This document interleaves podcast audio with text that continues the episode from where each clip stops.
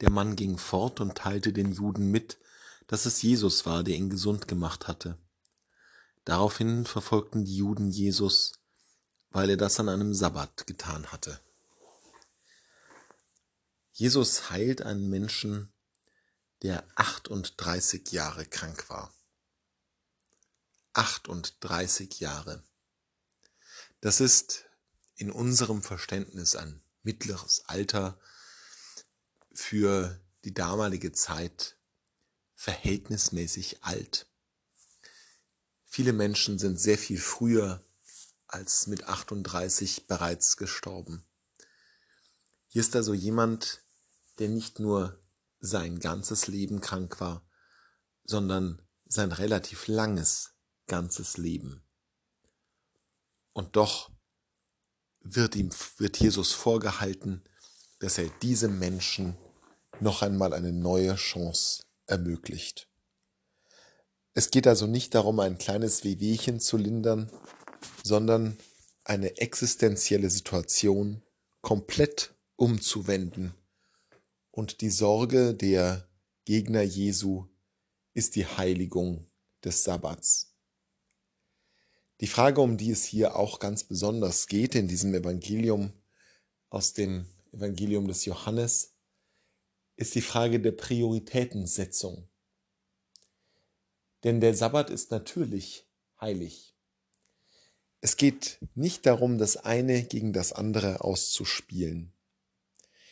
Die Heiligung des Sabbats und das Heilen des Menschen sind selbstverständlich beides wichtige und gute, ja auch durchaus beides existenzielle Werke.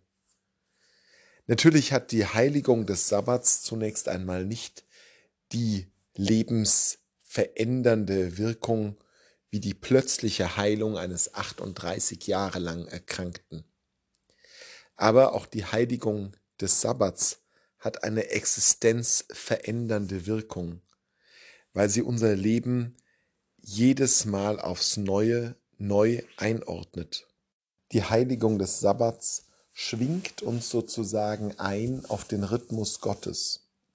Sie setzt unser Leben in den göttlichen Rhythmus hinein, in das göttliche Leben. Doch die Frage der Prioritätensetzung ist hier fundamental. Denn gerade wenn wir ins Göttliche mit eingeschwungen werden, gerade wenn der Sabbat als unser heiliger Tag eine Verbindung herstellt zu Gott, wenn wir den göttlichen Rhythmus übernehmen, wie ihn durch die Schöpfung schon vorgegeben ist, wenn wir gleichzeitig den Sabbat nutzen, um uns Gott zu widmen, um Beziehung zu pflegen, um ihm näher zu kommen. Um wie viel mehr müssen wir dann den Sabbat auch nutzen, um am Heilswirken Gottes mitzuwirken.